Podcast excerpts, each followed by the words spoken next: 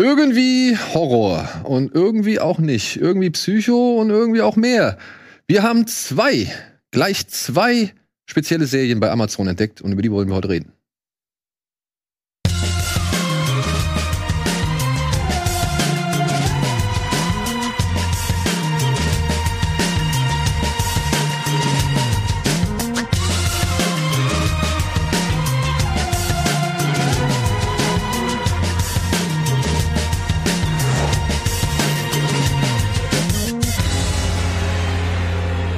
Ich habe auf den falschen Monitor geguckt. Wir haben so viele hier.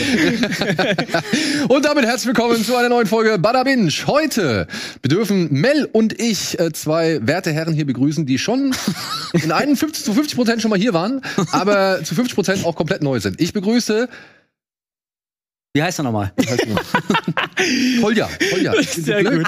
Wir arbeiten auch nur zusammen. Ja, Mann, ey, jetzt habe ich gerade wirklich. Warum? Weißt du, warum? Ich habe gerade, ich wollte wirklich Peter sagen, weil der Name ja Petersen ist. Ja. Ne? Und ähm, Kannst du auch Peter da nennen. war ich irgendwie kurz, Ein äh, ein, wenig, ein wenig gestockt ist. Entschuldigung. Ein bisschen. Character Swap, Gender Swap passt ja auch. Ja. Äh, Kolja. Petersen und Wolf Speer vom Horror. Oh. Du hast es so gut Horror. ausgesprochen. Ja. Exakt so muss es ist immer, ausgesprochen ist immer schwierig, ne, zu sagen. So, wie heißt der Podcast? Horror. Ja. Ja. Zwei Herren, die sich in ihrer Freizeit oder auch hauptberuflich äh, eben mit dem äh, Genre Horrorfilm auseinandersetzen und deswegen prädestiniert dafür sind, dass äh, sie heute mit Mel und mir über gleich zwei Re Serien reden werden. Allerdings wollen wir das ein bisschen aufteilen. Wir wollen es ein bisschen breiter gestalten. Wir reden heute in der ersten Folge über Dead Ringers. Und weil Kolja dann noch ein bisschen was anderes arbeiten muss, ähm, reden wir in der zweiten Folge ohne ihn über der Birn Birnenschwarm. Der Birnenschwarm. Sehr Birnenschwarm. Alter, das gefällt mir immer gut, besser. tatsächlich. Ja. über der Bienenschwarm. Mann, Mann, Mann. Ja, ist noch früh. Es ist noch früh. Oh, ja. Ist nicht meine Zeit. ähm, ja, und das wollen wir aber halt, wie gesagt, in ausführlicher Breite machen und deswegen haben wir uns dazu entschlossen, diese beiden Serien jeweils separat in einer knackigen Folge Bada Binge vorzustellen. Und ausnahmsweise muss ich heute mal die Inhaltsangabe zu Dead Ringers, über die wir zuerst reden wollen, hier vorlesen. Wir freuen uns schon. Ja, okay. Dead Ringers, die Unzertrennlichen, ist eine moderne Version des Thrillers von David Cronenberg von 1988. Rachel Weisz spielt darin die Doppelrolle der Zwillinge Elliot und Beverly Mantle, die alles teilen. Drogen, Liebhaber und den kompromisslosen Wunsch, alles zu tun, was nötig ist, um veraltete Praktiken in Frage zu stellen und die medizinische, den medizinischen Vorsprung für Frauen nach vorne zu bringen. Yes. Yes. Ja, die beiden sind, was, Gynäkologin, kann man das so sagen? Oder Ja. sie sind eigentlich ein bisschen mehr, oder? Also, ich würde sagen, Beverly ist primär Gynäkologin und Elliot ist eher Forscherin Ja, auf diesem Mhm. Gebiet, Wissenschaftlerin, genau. Ja. Ja. Und die beiden arbeiten in einem Krankenhaus, ein Begriff, den sie wirklich nicht leiden können. Deswegen arbeiten sie vehement dagegen, weil sie sagen, eine Schwangere ist nicht krank und deswegen gehört sie auch nicht in ein Krankenhaus. Und sie, ihr Ziel ist es, zumindest zu Beginn der Serie, eine Art Geburtsinstitut ins Leben zu rufen und dafür brauchen sie Investoren. Und ausgerechnet ein großer Pharmakonzern und vor allem die äh, ja, sehr schräge Familie, die dahinter steht, möchten sich jetzt halt äh, hier bei den beiden, sag ich mal, möchten da ihr Geld investieren.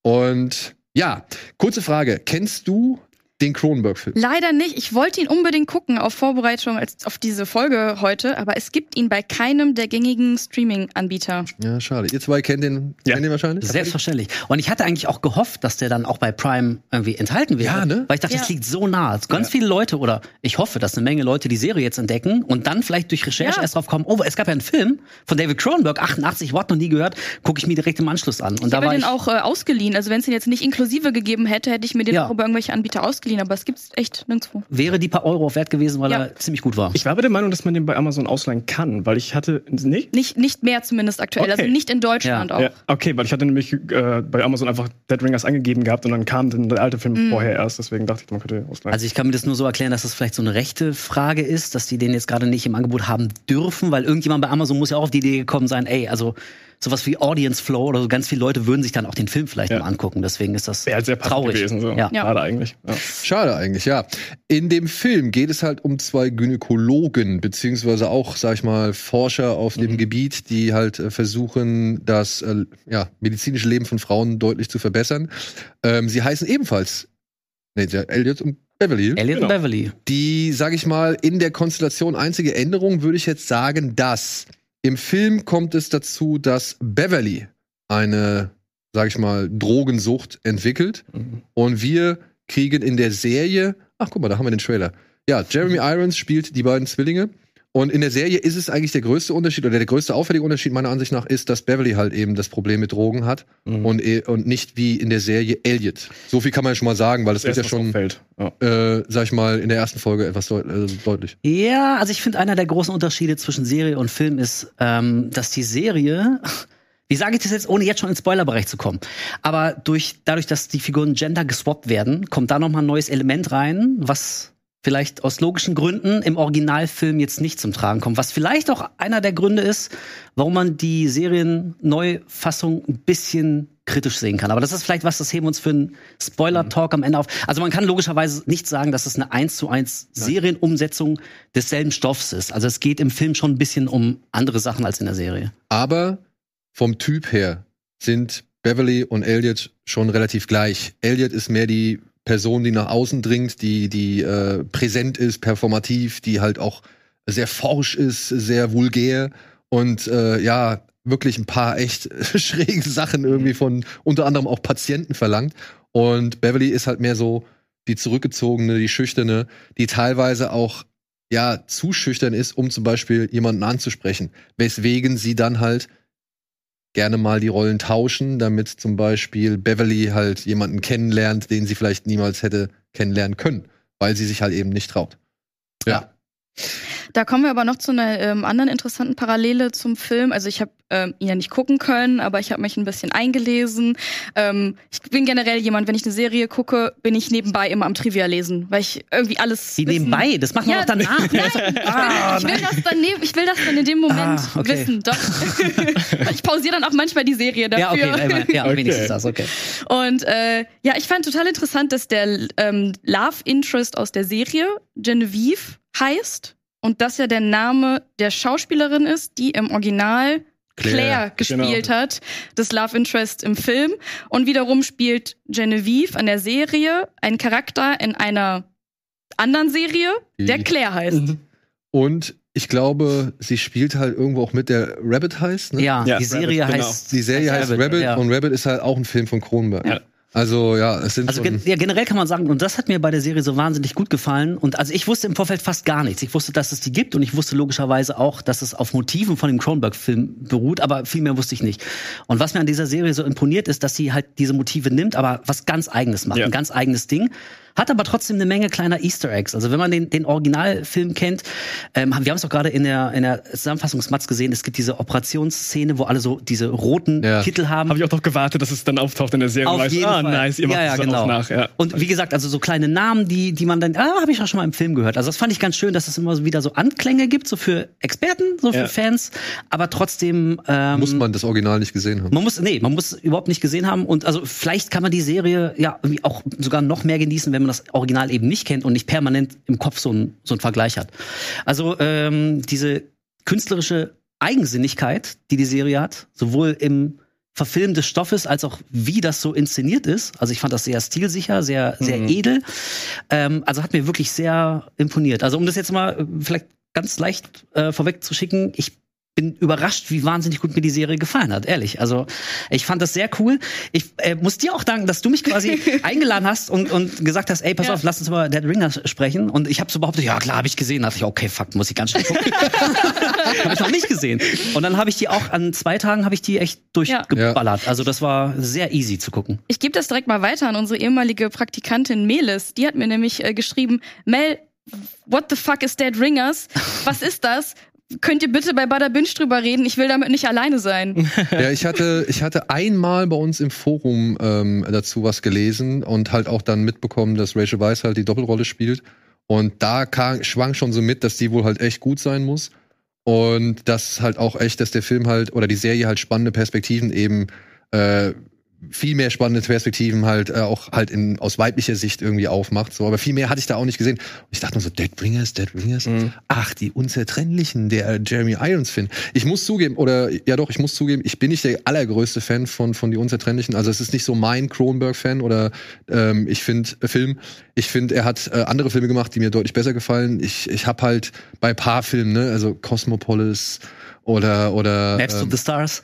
Maps to the Stars, muss ich sagen, hatte ich leichteren Zugang gefunden. Okay, Der hat okay. mir irgendwie ein bisschen mehr Spaß gemacht. Okay. Aber ja, Cosmopolis, ähm, die unzertrennlichen Crash, das sind so die Filme, mit denen ich immer, die fand ich immer so ein bisschen sperrig, ein bisschen zu unterkühlt, ein bisschen zu distanziert. Äh, bei denen, mit denen bin ich nicht so auf Anhieb warm geworden. Okay. Obwohl ich natürlich auch sagen muss, sowohl Jeremy Irons hat es damals echt gut gemacht. Ja. Ähm, und jetzt hier, ich will es direkt einmal sagen, Rachel Weisz macht das wirklich echt richtig, richtig gut. Also sie schafft es hier zwei Figuren irgendwie zu verkörpern und man nimmt, man, obwohl man sie beide im Bild sieht, nimmt man ihr ab, dass es zwei unterschiedliche Menschen sind. So. Ich finde Ja. auch, dass so ein Moment immer sehr wichtig ist bei so ähm, Doppelrollen, dass das Gehirn irgendwann einfach ausschaltet und dass du gar nicht mehr Ja. darüber nachdenkst, dass es Voll. jetzt gerade eine Person ist. Weil das habe ich nämlich ganz oft. Also bei so Rollen, die halt gut gespielt werden. Und da war das genauso. Ich habe mittendrin gar nicht mehr so richtig drüber nachgedacht, dass es jetzt eine äh, Schauspielerin ist, die da zusammensitzt. Ja, und am Also- Anfang, also es fällt einem noch auf, dass man das primär erstmal an der Frisur festmachen kann. Ja. Also gerade wenn man reinkommt, die ersten paar Minuten ist ja wirklich noch verwirrend. Wer ist jetzt Elliot, wer ist das Beverly? Genau. Wie unterscheiden die sich? Die erste Szene ist ja auch in so einem Diner und es gibt sehr schnell Dialog. Aber schon in dem Diner ist es das schon richtig gut. Es ist schon, ist schon also du, du, du kriegst schon in, diesem, in diesen ersten fünf Minuten kriegst du schon mit, wie die zwei irgendwie richtig ticken. So. Auf jeden Fall, genau, darauf wollte ich hinaus. Also am Anfang, also ich habe mich so sechseinhalb Minuten brauchte ich und ich habe mich erstmal an der Frisur äh, festgehalten, weil also Ja. ne, Beverly hat immer so streng zurückgekämmte Haare und so einen Zopf und so und Elliot ist so ein bisschen freizügiger, auch in ihrer Haarpracht. Aber wenn man das mal abgespeichert hat und auf die Feinheiten achtet, ich finde das, ich finde das auch so krass. Also man sieht's am Blick und an der Sprechweise, auch an der Körperhaltung. An der Haltung, ja. Ey, Ja. dass es zwei völlig unterschiedliche Frauen sind. Also bei mir hat das auch super funktioniert. Ich habe das irgendwann überhaupt nicht mehr gesehen. Und die spielen ja auch damit, dass sie äh, ab und zu die Rollen tauschen. Hast du schon gesagt, in der ersten Folge macht dann, äh, nimmt die eine die Rolle der anderen ein, um irgendwie das Date zu klären. Und ähm, ähm, Was man halt so macht als ich finde das dann aber auch total interessant, wie, wie Rachel Weisz das schafft, diese doppelte Schicht, also sie spielt die eine Rolle, die die andere spielt. Das ist unglaublich, wie Und- sie das macht. Und es gibt sogar später noch eine bessere Szene, wo sie auf eine Party gehen muss, auf die Beverly keinen Bock hat. Ja. Deswegen schickt sie Elliot dahin, aber geht trotzdem mit. Und dann streiten die in vertauschten Rollen, wer was eigentlich von der Freundin hält, so, ja. Und das fand ich eine richtig, richtig geile Szene. Hat so ein bisschen was von Face Off, ne? Ja, ja, genau. Nicolas Cage spielt John Travolta, der Nicolas Cage spielt. What? Das war echt richtig gut, ja.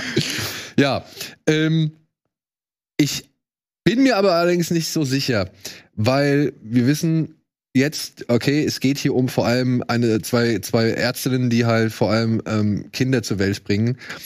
Und das wird gerade in der ersten Folge auf 60 Minuten in allen Facetten gezeigt. Und ich weiß nicht, wie es euch geht. Ey, ich, ich wollte nämlich gerade was dazu sagen. Ich habe leider äh, die erste Folge beim Abendessen angefangen. Das, war, Oh. keine, das war keine Ui. gute Idee. Ui. Also, äh, Ja. ja. falls ihr noch gucken Also- wollt, am besten nicht dabei was essen, weil es wird sehr explizit dargestellt, wie Ja. Geburten, ähm, wer Probleme damit hat, sich Geburten wirklich frontal anzuschauen oder wirklich explizit anzuschauen, ich weiß nicht, ob das was äh, für denjenigen ist. Und ich weiß auch wirklich nicht, ob ich das Frauen empfehlen würde, die im Begriff sind, ein Kind zu kriegen oder halt äh, schwanger sind oder halt irgendwie die Familienplanung irgendwie, ja, jetzt schon so langsam konkret werden lassen. Ja, da steige ich direkt ein. Also, ähm, ich bin jetzt in einem Alter, in dem es realistisch wird, dass es in den nächsten paar Jahren vielleicht soweit ist. Und ich fand das schon teilweise ähm, ja beängstigend. Also generell der Gedanke, ähm, ähm, ein Kind zu bekommen, da hängt ja so viel mehr dran als Frau einfach. Und gerade diese Serie zeigt so viele Facetten auf von Sachen, die schief gehen können sei es ein Kind, das stirbt, sei es eine Frau, die stirbt, sei es eine Geburt, Geburt, die glatt geht, die dann aber danach mit einer Wochenbettdepression weitergeht. Also, und da gibt's ja noch viel mehr dazwischen, was die Serie jetzt vielleicht auch nicht gezeigt hat. Aber das sind schon Sachen, die werden einem nochmal vor Augen geführt. Also da, das ist ganz klar, das, was du vermutet hast, kann ich so aus erster Hand bestätigen. Okay, weil es gab, es gab in der ersten Folge gab es eine Szene, die hat mein Herz gebrochen. Also Mhm. ich muss es halt einfach sagen, Ja. so, ja, weil. Ich glaube, ich weiß auch welche. Ja, ja, ja. Und also wirklich vorher, ne, das hatte alles noch irgendwo auch einen gewissen düsteren Witz. So, ja, also jetzt nicht unbedingt die Geburtsszenen so, die waren halt einfach. Ich versuche, ich denke, ich würde sagen, die, die Regisseure oder der Regisseur, der jetzt die erste Folge inszeniert hat, hat versucht, das Ganze so natürlich und neutral irgendwie in Szene zu setzen, wie es geht, beziehungsweise nicht allzu sensationsheischend. Ja, das ist jetzt mal meine äh, vorsichtige Vermutung. Aber diese eine Szene, die, die kam so aus dem Nichts irgendwie und da war ich plötzlich, also da war ich dann, spätestens da war ich komplett in dieser Serie äh, drin und habe gedacht, ach du Scheiße, ja, das ist ja jetzt wirklich harter Tobak. Und dann kommt dann irgendwann wieder irgendwie eine Moment andere, andere Szene, wo du halt nicht weißt, ob du jetzt lachen sollst oder, oder denkst, oh Mann, das sind aber auch schon ganz schön fiese Personen, diese beiden Frauen so. Ne? Also ähm, dieses Auf und Ab der Tonalitäten, das fand ich echt schon beeindruckend und stark in der ersten Folge. Also äh, ich kann das aus erster Hand bestätigen, weil ähm, ich ein, eine Frau, die auch Geburten hinter sich hatte, die auch Mutter ist, gefragt. Also ich habe gesagt, ich gucke eine super geile Serie, Dead Ringer ist richtig cool, würde ich dir empfehlen. Es sei denn, du hast an die Geburtszeit irgendwie eher so negative Erinnerungen. Also das ist, glaube ich, nicht mal so ungewöhnlich, so für Frauen. Ähm, mag das mal vorkommen, dass die eigentliche Schwangerschaft und Geburt eher unangenehm ist, alles danach ist super. Aber die Stunden, die sind halt echt irgendwie einfach nicht geil. Schmerzen, Angst, alles, was dazugehört. Und die hat mir echt gesagt, boah, nee, wenn du das so sagst, ich guck das lieber nicht. Mhm. Weil also ich bin super happy mit meinem Kind, ich bin gerne Mutter, alles ist geil, aber daran möchte ich mich nicht erinnern. Und also wie wir schon gesagt haben, so in der Szene, es wird teilweise sehr explizit. Also und ich finde das auch, ich finde es gut, dass ich, dass ich die Serie da nicht feige vorwegduckt, weil ich meine, so gesehen, es ist ja schon komisch, dass man irgendwie sich die härtesten Splatter-Einlagen anguckt. Man denkt so, ja, okay, ist geil getrickst, aber irgendwie emotional kommt das jetzt nicht an mich ran. Aber dann sehen wir für zwei Frames, wie, wie ein Kind so aus dem Unterleib einer Frau auf die Welt kommt und man zuckt so zusammen, weil man das einfach nicht kennt, was ja einigermaßen äh, absurd ist. Da hatten wir letztes Mal drüber gesprochen gehabt, dass äh, viele Filme und Serien halt irgendwie diesen krassen Gore-Faktor oder sowas haben und dass du dann halt eher teilweise drüber lachen musst und Ja. dass es halt nicht irgendwie dich irgendwie so erreicht. Aber wenn Sachen realistisch brutal sind, also das ist jetzt nicht irgendwie, der, der, die Serie versucht ja nicht irgendwie gory zu sein oder sowas, aber einfach so realistisch drauf zu halten, wie so eine Geburt abläuft, äh, abläuft oder auch ablaufen kann, ist Horror genug. So, Ja. also das ist halt einfach. Ja. Das ist einfach generell sehr tabuisiert noch. Also es geht ja auch äh, allein in die Richtung, die Periode der Frau. Das ist ja auch einfach nur Blut, was Ja. aus dem Körper rauskommt. Das ist viel, total tabuisiert. Und dann sehen wir halt in Filmen irgendwie, wie Leute äh, abgestochen werden, Ja. massenweise. Ja, und also das ist, glaube ich, auch, deswegen, ich glaube, ich weiß, welche Szene du meinst, die dir das Herz gebrochen hat, weil ich das also nicht nur bildhaft sehr explizit finde, sondern eben auch irgendwie emo Emotional. emotional. Also Ja. ich meine, Die man, Vorstellung allein. ja, man, hört- man hat, also wenn man den Fehler macht, und irgendwie, wir, ne, wir haben ja beide mittlerweile Kinder und ich habe mal den Fehler gemacht, irgendwie, äh, als unser Kind unterwegs war. Ich habe einmal nachgeguckt, ich war so dumm, zu gucken, was schiefgehen kann bei einer Geburt. Das war das Dümmste, was ich je hätte machen können, weil ich dachte, oh, oh nein, oh, hol ab, jetzt wird's ein Albtraum, was alles schiefgehen kann.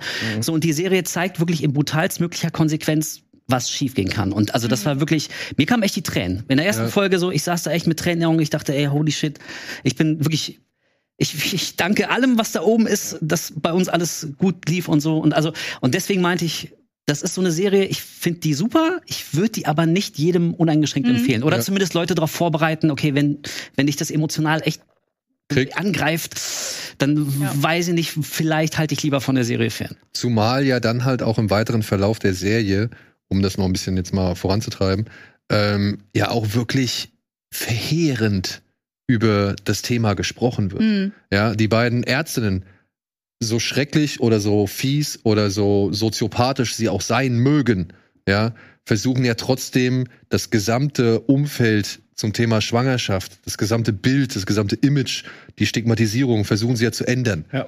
Ja, und dann machen sie das aber oder versuchen, also können es eigentlich nur erreichen, indem sie ja sich auf Menschen einlassen, denen das scheißegal ist, die halt wirklich knallhartes Business da drin sehen und, und, und halt wirklich sich auch abfällig in einer Art und Weise äußern.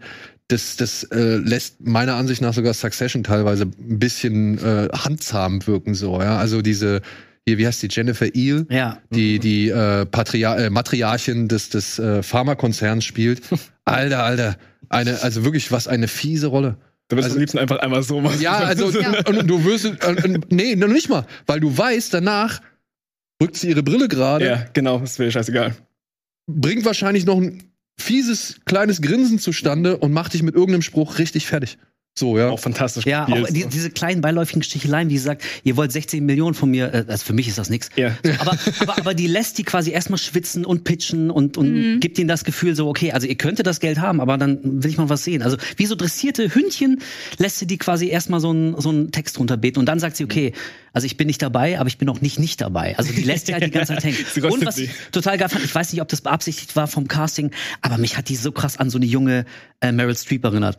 Also ich Ja, dachte, ja, das ja. ist so eine 20 jüngere, äh, 20 Jahre jüngere Version von Meryl Streep in Der Teufel trägt Prada. So eine eiskalte, abgewichste Businessfrau, wo man f- hofft, dass da irgendwo noch ein Fünkchen Menschlichkeit ist, aber man ist sich Nee. nicht ganz sicher. Das, das ist komplett weg.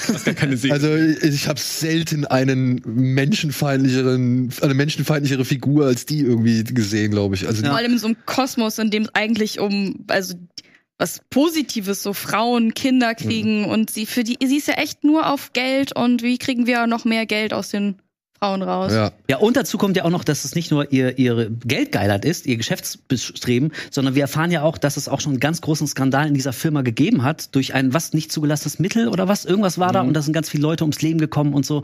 Und da sagt sie auch später, ja, natürlich ist das irgendwie ungeil für uns gewesen und wir erwähnen das nicht, aber ne, wir schmieren ein bisschen hier und da Leute und lassen Gras drüber wachsen und irgendwie dann interessiert es keinen Ja. mehr. Also bringt das die beiden in die emotionale Bredouille. Also eigentlich können sie das Geld von solchen Schweinen nicht annehmen, ne? Aber sonst gibt's ihnen keiner und sie wollen halt irgendwie das Leben für gebärende Frauen besser machen. Und allein das ist, finde ich, also ich finde diese diese Pitch-Szene in, den, in dem Diner war eins meiner meiner kleinen Highlights. Wenn das noch Ja, 20 und- Minuten so gegangen wäre, hätte ich total Ordnung Und das erste Abendessen mit der Familie. Oh ja. Ja. Oh Mann, ey. Und da, es wird immer schlimmer. ja, und da würde ich aber dann vielleicht mal auf einen Kritikpunkt irgendwie einkommen. Ich finde leider ähm, diese Kapitalismuskritik, ja, die anhand dieser Familie jetzt irgendwie mitschwingt und anhand irgendwie deren ganzen Einstellungen aus diesem, ja, eigentlich doch aus der Verbesserung dieses Zustandes irgendwie ein Business zu machen, ähm, da hätte ich das im weiteren Verlauf, finde ich, wiederholt sich das nochmal. Also es gibt ja dann nochmal so ein Familienwochenende und so. Und ich finde es ein bisschen schade, weil gerade gegen Ende der Serie kommt dann halt auch nochmal das Thema, ähm, wie heißt das? Ähm, die Depression, postnatale Depression. Ja, Depression. Wochenbettdepression. Wochenbett, äh, die wird dann halt wirklich erst gegen Ende nochmal irgendwie richtig thematisiert, was ich ein bisschen schade oder wenig fand, weil so wie die Serie am Anfang sich in der ersten Folge Mühe gibt, wirklich alle Facetten irgendwie zu beleuchten, von Glück bis absolutem Elend, ähm, fand ich dann durch eben dieses ganze Ränkelspiel und dieses ganze Hin und Her mit der Familie geht das irgendwie ein bisschen verloren. So, also das, ähm, da habe ich mich gefragt, wenn du jetzt schon irgendwie die weibliche Sicht, sag ich mal, präsentierst und versuchst da neue Ansatzpunkte irgendwie ähm, mit dieser neuen Adaption zu bringen, ähm, warum fühlen die sich dann ein bisschen wenig an? So aufgrund eben, naja, die Schwestern haben noch ein Ding, was irgendwie erklärt werden muss, eben halt auch aufgrund der Beziehung der einen und eben halt die ganze Geschäftsbeziehung zu dieser kaputten Familie so, ja. Also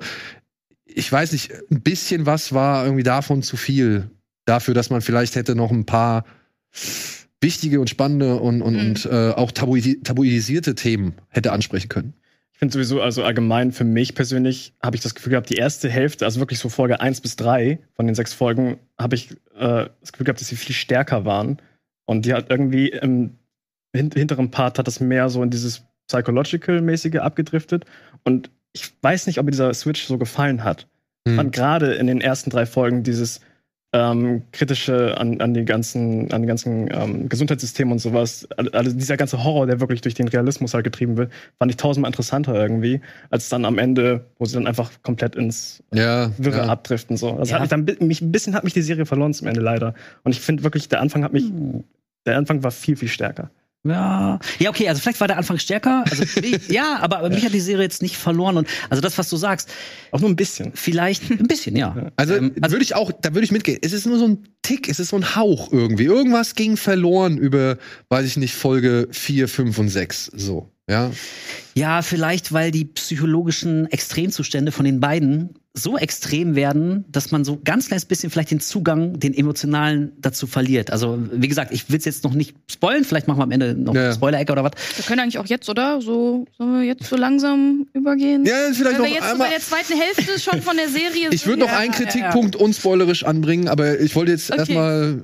Ach so, ja, und ähm, also und dazu macht die Story ja auch irgendwie so ein paar Fässer auf. Also es geht irgendwie nicht nur um so eine vielleicht ungewollte Perspektivenübernahme. Also das ist jetzt, glaube ich, kein krasser Spoiler, das wird man sich, glaube ich, denken können, ähm, dass die irgendwann so ein bisschen die Rollen tauschen. Also die, die vorher sehr unsicher war und sehr mit sich in ihrer Rolle gehadert hat und die, die andere dagegen ist ganz selbstsicher und so fast gockelhaft und die tauschen allmählich so ein bisschen die Rollen und die Beziehung der beiden Schwestern. Das Machtgefüge. Das Machtgefüge verändert sich auch.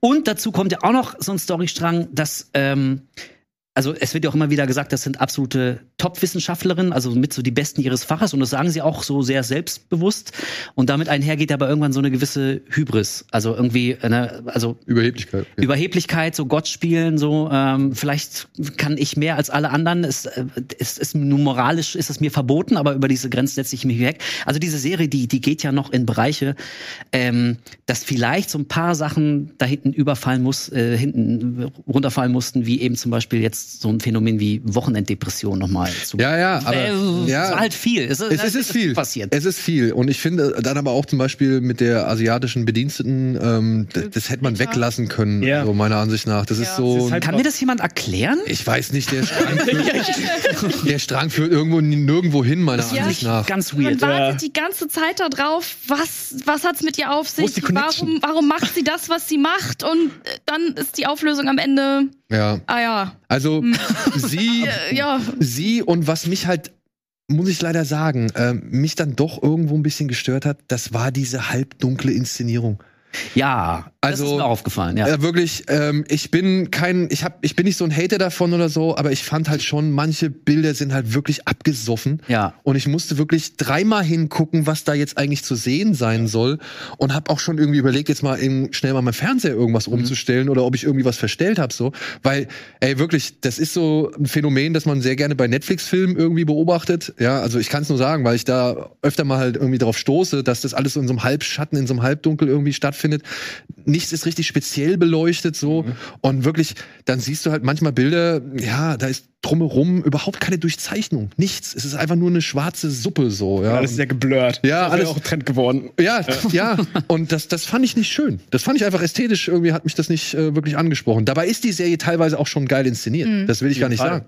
Ja. Ja, vielleicht wollten sie damit so diese Cronenbergsche Kühlheit so ein bisschen Aber die hat er selbst mit wollten seinen roten Farben besser hinbekommen. Ja, ja, das ist so mein anderer Punkt. Vielleicht war das auch so, so eine bewusste Designentscheidung, weil dann so Szenen wie mit den roten Kutten dann noch stärker wirken. Ja. Oder, oder wenn die vor so Aber ey, rot beleuchteten Tanks sitzen und da schwimmt was in diesen Tanks und das sieht da vielleicht geiler aus. aber weil es vorher bringt war dich auch grau. keiner um, wenn du vielleicht mal ein bisschen Farbkraft und, und ein bisschen, weiß ich nicht, vielleicht noch mal einen Scheinwerfer Ja. irgendwo hinstellst. Aber das ist Wenn ja sowieso. Stunden runterdrehst, nur damit du irgendwie eine halbe bis Stunde irgendwie was hochdenken kannst, ist ja auch Spaß. Das Ja. ist ja auch. Aber das ist ja sowieso ein Phänomen unserer Zeit. Wir haben kurz bevor die Kamera liefen, äh, Kameras liefen, haben wir noch über RRR gesprochen, wie gut er war. Und da, so im Nachhinein, dachte ich, wisst ihr noch, als Filme Farben hatten?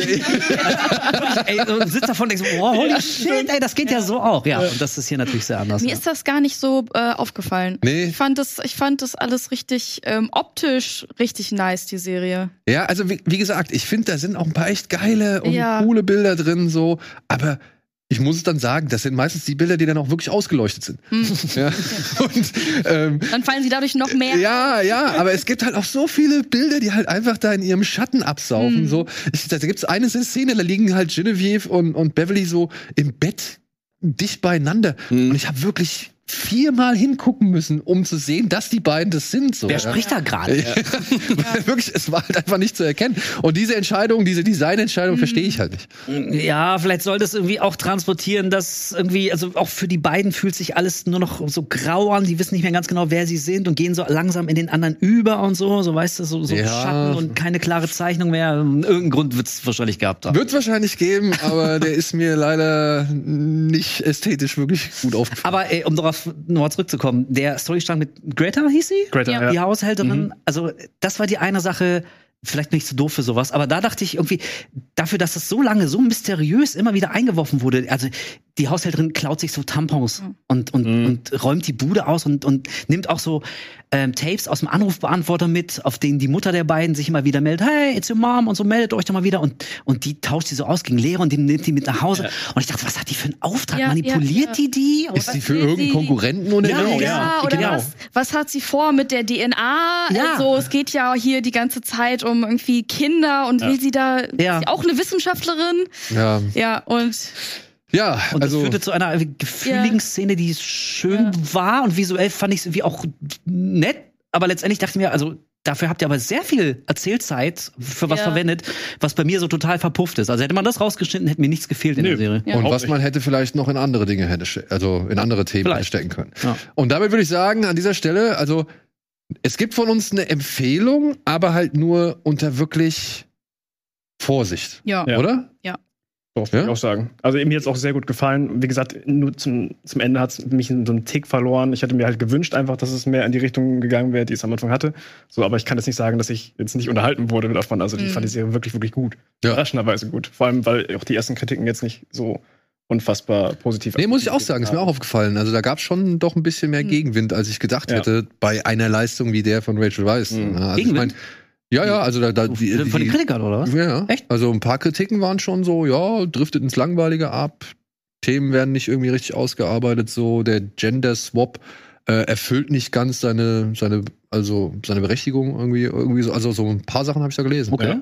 Also teile ich auch nicht alles. Ja, ja, okay. Ja, Ja. würde ich auch nicht unterschreiben. Ähm, aber ja, es ist, wie gesagt, was mich vor allem eher gestört hat, war eher das Bild. Ansonsten. also, das wäre für, für mich der auffälligste Kritikpunkt, ja. Aber natürlich verstehe ich das und ich glaube, jetzt könnten wir mal an dieser Stelle einen kleinen Spoiler-Alarm machen. Also ich verstehe halt aber dann trotzdem, dass äh, so gewisse Themen wie eben Kindbett, Depression und so, ähm, ja, hätte ich gern ein bisschen mehr was zu gesehen, weil hätte vielleicht auch noch mal dazu beigetragen, dass es äh, enttabuisiert wird oder dass es halt irgendwie eine gewisse, also dass man es nach vorne holt, dass man eine gewisse Normalität irgendwie erzielt oder erreicht, um darüber zu reden und das Ganze halt nicht irgendwie ja noch weiter, weiß ich nicht, in sowas in so ein ab- abnormes Gefühl zu stecken oder Mhm. irgendwie sowas. Weil gerade die Szene in der sechsten Folge, wo die Mutter ähm, sagt, ich möchte es rückgängig machen. Ich, Ja. ich will diesen Mhm. Fehler wieder korrigieren. Ey, Das Mhm. fand ich eine harte Szene. Auch Also wie der Vater dann hilflos daneben steht Ja. und nicht weiß, was er machen soll. Ja. und, und, und, und solche Sachen, ähm, da hätte ich mir ein bisschen mehr von gewünscht irgendwie. Ja, hm, ich, bin- ich bin da nicht ganz sicher, weil dieses, dieses Überhöhte, dieses fast Abnorme, also das passt ja wiederum ziemlich gut zu David Cronenberg. Und wir haben ja schon gesagt, das ist keine 1 zu 1 Adaption, aber es bedient sich ja schon der, der Motive. Und also deswegen sehe ich da eine gewisse Geist, ein gewisses geistiges Erbe, was die Serie antritt. Und ähm, also klingt jetzt so bescheuert, aber hättest du dich auf diese Punkte vielleicht noch mehr konzentriert, eventuell hättest du dann noch mehr Leute verloren, die im Großen und Ganzen, aber mit dem Endprodukt, so wie es tatsächlich geworden ist, ähm, noch eher ihren Frieden gemacht haben. Also, wie soll ich sagen? Ich glaube, so die, dieses Thema Kindbettdepression oder so, also das war wirklich, also jetzt sind wir eben Spoiler-Talk und das ist ja auch schon in der, in der ersten Folge. Also nicht nur die Szene, dass, dass jemand sein frisch geborenes Kind verliert, ist also unerträglich, aber auch diese, diese eine Szene, wie die Mutter danach sagt, ich will's nicht haben. So, ich spüre da, ich spüre da nichts, das Ja. will mich nicht und ich will. Das ist mit das Schlimmste, was ich mir vorstellen Ja. kann, emotional. Das musste ich so vernichten. Also auch als Vater, weil wir es gerade hatten, von Hilflosigkeit. Mhm. Ich wüsste überhaupt nicht, das würde mich komplett fertig machen.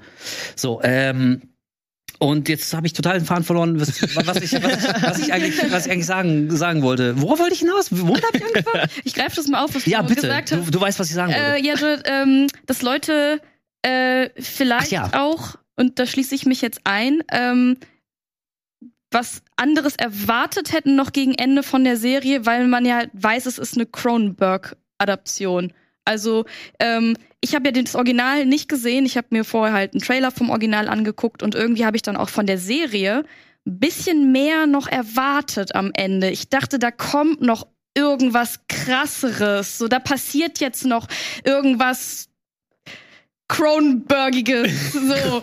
Und das hat mir gefehlt. Da- Das kam nicht. Das ist vielleicht auch das, was du vorhin meintest, dass es dann die zweite Hälfte eher langweilig war. Ja, ich fand vor allem, dass irgendwie das Ende, also wirklich das Ende-Ende, war super, super vorhersehbar. Irgendwie, weiß ich nicht, das hatte jetzt nichts, wo ich so dachte, so, oh krass, das hat mich jetzt überrascht. Meinst, Ja, du, meinst ja. du diesen einen Twist? Ja. Ja, ja, okay, also das war wirklich. Und, und ich, Ja. ich weiß nicht. Und ich, ich habe ganz Zeit drauf gewartet, dass noch irgendwas, irgendwas da noch kommt. Und ich meine, da kommt ja noch eine After-Credit-Scene. Mhm.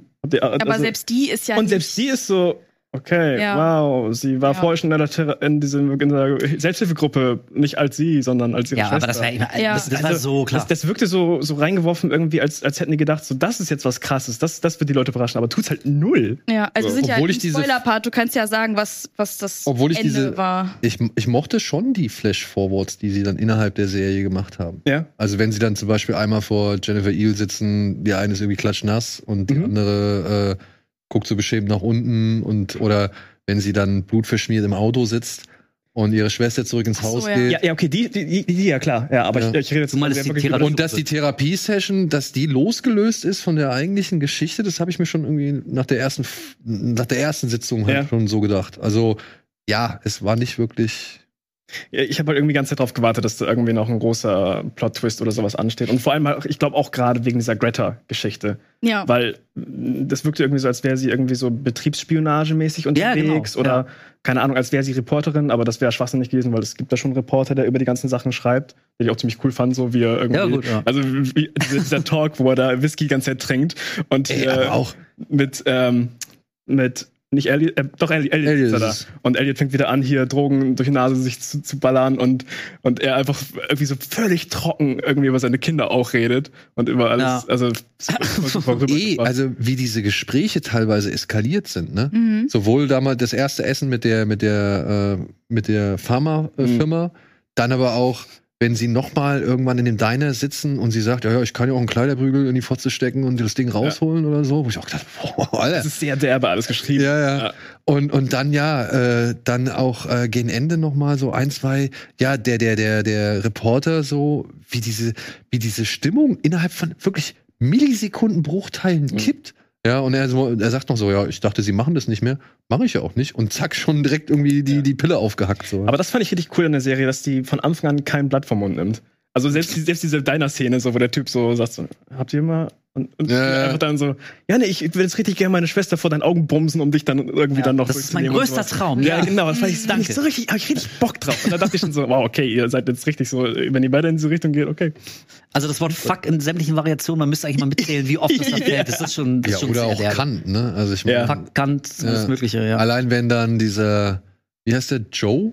Joseph, der, der Chef von dem Krankenhaus, wenn sie da das Geburtstags, dieses Doppelgeburtstagsessen haben, auch, Ja. auch eine super Mhm. Szene, Ja. wo ich auch gedacht habe, Alter, was ist jetzt passiert? Wo habe ich diesen, den Punkt, dass irgendjemand was Falsches gesagt hat, nicht mitbekommen? So, ja? Das eskaliert sehr schnell. Und ich hau jetzt ab, ihr Fotz. ja, stimmt. Äh, wirklich eine, eine, eine explizite Ausdrucksweise in dieser Serie ähm, hat mich sehr überrascht. Ja, aber ich glaube, das ist auch so mit einer der größten Änderungen, was die beiden Charaktere an sich angeht, weil in dem Original ist ja äh, Beverly auch halt sehr, sehr trocken und, und sehr leise, so eher, introvertiert. Und ähm, Elliot. die Namen sind echt teilweise schwierig. Elliot ist ja auch in, in dem Original eher der, der mehr out there ist Ja. so und so. Aber ich finde, das hat nochmal die Serie so ein bisschen auf die Spitze getrieben. Also Ja. sie ist halt auch, sie ist halt sehr hibbelig und irgendwie die ganze Zeit immer dieses mit Treppen hoch und runter laufen und irgendwie die ganze Zeit Fuck schreien und so. Also ich finde, sie haben einfach den Charakter noch ein bisschen, bisschen krasser gemacht. So, das ist das Einzige, was, was bei denen irgendwie. Vielleicht, Ja. um es auch leichter unterscheiden zu können. Ja, ich glaube auch. Habe ich auch das Gefühl. Weil man sieht es ja halt deutlich, also man sieht die beiden einfach deutlich öfter und ich glaube, man Ja. sollte aber auch deutlich öfter ja schon rätseln.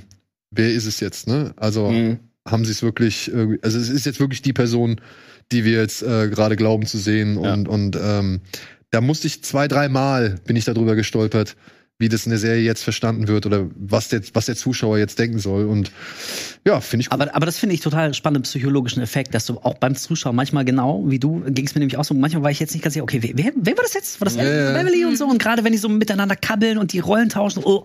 Aber das finde ich total geil, weil du gezwungen bist, okay, ich muss das einfach mal so annehmen, wie es mir, wie es mir präsentiert wird. Und dadurch wirst du vielleicht auch gezwungen, mal eine neue Perspektive einzunehmen, wenn du nicht weißt, wer jetzt gerade spricht, dann entdeckst du vielleicht dadurch auch andere Seiten, die du vielleicht an Beverly oder an Elliot gar nicht so gesehen hast. Also Mhm. für mich hat es ziemlich gut funktioniert und, das soll man vielleicht auch noch mal erwähnen, davon abgesehen, ich fand es auch technisch, das sah Ey. so geil aus. Wollte ich gerade sagen, Ey, tricktechnisch und- und war die deswegen hab- Serie. Ich habe das wirklich auch, also ähnlich wie du, ich habe das voll schnell total irgendwann vergessen und abschalten können, dass da Rachel weiß.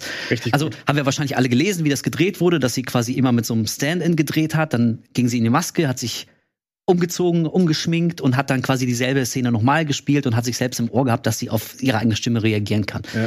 Aber wirklich, also Ey. normalerweise, man sitzt ja gerne mal davor und guckt so, na, Ja, genau. wo sieht man's? Ja, da flackert's ein bisschen oder Ja, ja. so. Aber das sah die ganze Zeit fantastisch Ey, aus. vor allem, wenn sie dann zum Beispiel da auf engstem Raum im Aufzug stehen und sich gegenseitig die ganze Zeit so irgendwie abklatschen, ne? Ja. Und wo ich dachte, Alter, wie haben sie das gemacht? Richtig gut, ja. Ja, wie haben sie das gemacht? Weil wenn, selbst wenn sie mit dem Stand-in da gestanden hat, ja, das müssen sie ja trotzdem irgendwo abgeschnitten haben, damit es halt irgendwie genau passt. Ja. So, ja. Oder nur das Gesicht drauf? Und ja, gesetzt? genau, Deepfake vielleicht. Hab ich, ich hab, in der Ja. Szene habe ich über, drüber nachgedacht, dass sie einfach ein Double genommen haben vielleicht und dann einfach ein Deepfake bei, bei der Person benutzt Ja. haben. Aber selbst das ist halt schon schwierig dann gut zu machen. Ich meine, ähm, und dann gibt's ja noch in der, ich glaube, die fünfte Folge, die halt auch so krass endet äh, mit dieser Geburtsszene, äh, wo sie die Vierlinge da zur Welt bringen. Mhm. Ähm, ja, nicht schlecht. Da muss ich sagen, da hat, da hat die Serie so ein bisschen den sensationsheischenden äh, Ja. Effekt gesucht. Also das war mal so die, die Szene, wo du halt schon gemerkt hast, okay, hier sollst du dich auch ekeln oder beziehungsweise hier sollst jetzt einfach mal irgendwie ein bisschen äh, fies wirken. Aber trotzdem, wie sie das Kind aus dem Kaiserschnitt da rausholt und, und du denkst noch so, oh, es ist eine Puppe und dann fängt aber das Kind an Mhm. irgendwie zu atmen und Mhm. zu, zu schreien und so. Geiler Übergang. Also Ja. ich weiß nicht, wie sie es gemacht Ich haben. auch nicht. Ja, ich, ich weiß nicht, wie sie es gemacht haben, aber das sah tricktechnisch einfach sehr, sehr gut aus. So. Also da haben sie ihre Hausaufgaben gemacht. Ich meine, also wenn Szenen dieser Art, irgendwelche Geburtsszenen, wenn die in der Szene nicht funktioniert hätten, dann wäre die ganze Serie zusammengekracht. Mhm. Wenn du es nicht ernst nehmen kannst, dann ist die Serie damit tot. Sondern dann machst du zu mental und sagst pff, okay, sieht vielleicht geil aus, soll ein bisschen schocken, aber ich glaube zu keiner Sekunde, dass da ein echtes Baby gerade aus dem Bauch geholt wurde. Ja. Aber mir ging's genauso. Also wir haben uns weit wegbewegt von äh, American Sniper mit dem mit dem Ja, ja, ja, ich wollte gerade Fake, sagen. Fake Baby, was Bradley Cooper da so ein, ruckzuck, ruckzuck bist du bei dem Wackelbaby, das Ja. Bradley Cooper die ganze Zeit so hypernervös irgendwie schüttelt. Ja? Ey, und dagegen siehst du nur so eine Amazon-Serie, irgendwie, Ja. bei, der, bei der man auch nicht weiß, wie viele Leute das tatsächlich gucken, ob das ein Erfolg wird, ob sich das gelohnt hat für Amazon. Und das sieht, per, also tricktechnisch ist das perfekt. Und ich meine, das sind auch gute Regisseure am Werk, ne? Der, der Sean Durkin zum Beispiel, der hat diesen Martha Marcy May Marlene gemacht. Ja, den mag ich sehr. Und ich glaube, diese fünfte Folge mit der Geburt von den Vierlingen, die hat Karen Kusama gemacht. Ja, stimmt. Die Invitation gemacht hat und Destroyer. Jennifer's Body. Jennifer's Body und so weiter. Also da sind schon wirklich auch äh, versierte Regisseure oder Regisseurinnen am Werk gewesen. Und auch Deswegen Drehbuchautoren. Also hier, die Drehbuchautorin war ja hier. hier äh, äh, Frau Birch oder wie sie heißt. Ne? Genau, Alice, Alice Birch, die Birch. auch hier Normal People gemacht hat. Genau. Die ich liebe, die Serie. So, ähm, also auch da. mega Ja. gut. Also, nochmal kurz zusammengefasst. Mutig von Amazon, so ein Ding rauszuhauen. Ja. Ja, äh, erstaunlich dafür dann im Aufwand und äh, vor allem absolut äh, bewundern und bewundernswert in der hauptdarstellerischen Leistung so. Aber ja, nicht für alle gedacht. Mit Vorsicht zu genießen. Und ich wollte noch einen Punkt anführen. Ich stelle es einfach mal so äh, als, als Diskussionsvorschlag in den Raum. Ja. Ähm, wir haben es ja schon mehrmals gesagt, ne, es ist gender swapped. Also im Original sind es halt Jamie 1 in der Doppelrolle und hier ist es, hier ist es eine Frau. Und irgendwann dachte ich, okay, es ist zumindest, ich finde es nicht schlecht, aber es ist zumindest, man kann ja drüber diskutieren, warum, sobald es Frauen in der Hauptrolle sind, warum es bei der einen aber auf jeden Fall dann wieder um ich will ein Kind kriegen gehen muss. Also es ist ja schon etwas, was, was irgendwie sehr, sehr, sehr die feminine Perspektive behandelt. Mhm. Wohingegen im Original geht es ja mehr um andere Sachen. Tatsächlich abrutschen in so, ein, in so eine Drogenspirale, wo dann beide so toxisch sich gegenseitig mit runterreißen. Ja, und und so. vor allem ganz stark diese Zwillig Zwillingsabhängigkeit, diese Ja. Zwillingsabhängigkeit so. Genau. Und das, also wir wollen, wir, so krass will ich es nicht spoilen, falls ihr Dead Ringers den Film noch sehen wollt. Das Endbild ist auch sehr, sehr, Ja. so, ne, ne, also schon, also es geht in eine andere Richtung als die Serie. Und also irgendwann dachte ich so, okay, also kann man jetzt auch vielleicht irgendwie schon wieder so ein bisschen zu erwartbar zu plump finden. Irgendwie, ja, zwei Frauen, die in der Geburtsklinik arbeiten und die eine muss also offenbar ein Kind kriegen. Es kann nicht sein, dass beide Frauen sagen, ich bin voll happy damit, kein Kind zu kriegen. Mhm. So. Äh, also wie gesagt, mich stört's nicht, aber mich würde es nicht wundern, wenn dieser spezielle Storypunkt beim paar Leuten, ähm, dass er den sauer aufstößt. Gut, es sind Zwillinge, 50-50, ne? Also ich meine, ich dachte, vielleicht haben sie gedacht, okay, das, so ist es fair. Die eine will, die andere nicht. Ja, ey. Ja, also, ey, ich weiß es nicht, ne? Also hätten Ja. sie beide nicht gewollt, weiß ich nicht, ob Dann man hätten wir auch wenig Drama. Ja. So, also, Also- das wurde auch immer fortgeführt von wegen so Zwillinge bekommen Zwillinge bekommen Zwillinge. Ja. Das wurde auch in dieser Familie innerhalb da und dann sie bekommt ja auch nochmal Zwillinge. Deswegen, ich glaube, das war einfach das Thema, was sie fortführen wollten. wahrscheinlich, so. ja. Es sind ja immer zwei, mindestens. Ich habe auch, äh, ja, zwischendurch ging es ja auch eher darum, ähm, also ich hatte zwischendurch, zwischendurch das Gefühl, dass vielleicht Beverly gar nicht unbedingt Kinder haben möchte. Mhm. Dass eher das auch so ein Wunsch von Elliot war, ihre Schwester auf so eine komisch inzestiöse Art zu schwängern, weil die so dann noch enger zusammen. Im, im Prinzip der hat, Ganzen eine fiesere Note. Ja. Ja. im Prinzip hat sie auch an ihr experimentiert. Sie hat ja auch Ja. nach Möglichkeiten. Ja. Sie hat dann, Ja, nach, ja. sie dann nach, äh, nach weiblichem Sperma gesucht, nach Geburten aus dem Bauchnabel und alles mögliche hat sie ja probiert. Oder so Embryos, die halt einfach ohne Horn halt zur Welt kommen. So. ja. Also von daher war sie ja im Prinzip nur so ein äh, Also eine völlig Experimentierding. eine völlig pervertierte Art von Schwesternliebe, die Ja. am Ja. Anfang irgendwie total rein und edelmütig und gut und die brauchen einander und stehen immer füreinander ein. Aber genau, je weiter wir in der Geschichte fortschreiten, desto mehr sehen wir, wie verdreht eigentlich die Beziehung zwischen den beiden Ja. ist. Und gerade wenn die anfangen, so allmählich so ein bisschen sich emotional anzunähern und vielleicht sogar die Rollen ein bisschen zu tauschen, also dann ist es äh, pff, ja, seltsame Geschwisterbeziehung. Ich bin ganz froh, dass es bei uns damals ein bisschen anders war. Und mittendrin der arme Michael Chernus oder dieser Tom.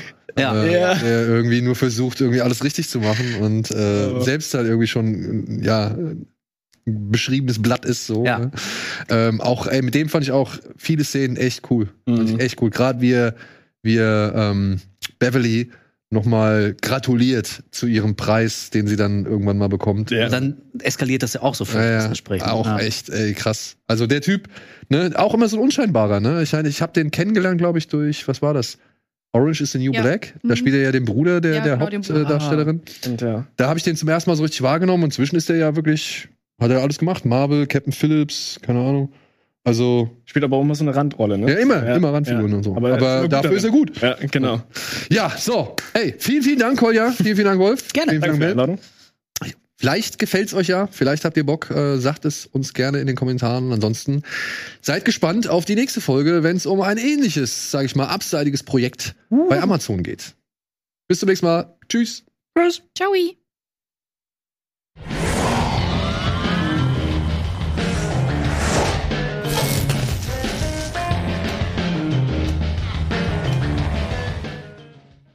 Diese Sendung kannst du als Video schauen und als Podcast hören. Mehr dazu unter rbtv.to slash badabinch.